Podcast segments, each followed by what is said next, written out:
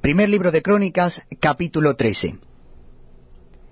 Entonces David tomó consejo con los capitanes de millares y de centenas, y con todos los jefes.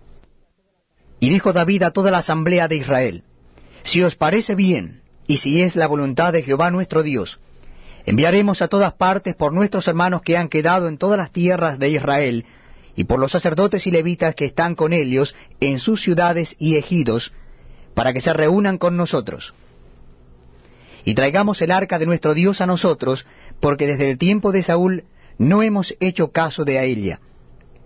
Y dijo toda la asamblea que se hiciese así, porque la cosa parecía bien a todo el pueblo. Entonces David reunió a todo Israel, desde Sior de Egipto hasta la entrada de Amat, para que trajesen el arca de Dios de Kiriat Jearim.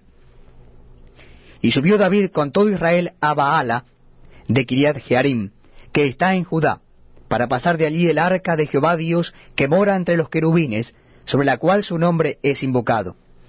Y llevaron el arca de Dios de la casa de Abinadab en un carro nuevo, y Usa y Ayó guiaban el carro.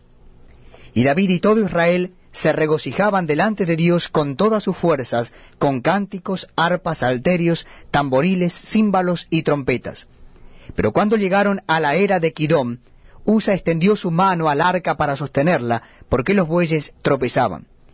Y el furor de Jehová se encendió contra Usa y lo hirió, porque había extendido su mano al arca, y murió allí delante de Dios. Y David tuvo pesar porque Jehová había quebrantado a Usa, por lo que llamó aquel lugar Pérez Usa hasta hoy. Y David temió a Dios aquel día, y dijo, ¿Cómo he de traer a mi casa el arca de Dios? Y no trajo David el arca a su casa en la ciudad de David, sino que la llevó a casa de Obed Edom Geteo. Y el arca de Dios estuvo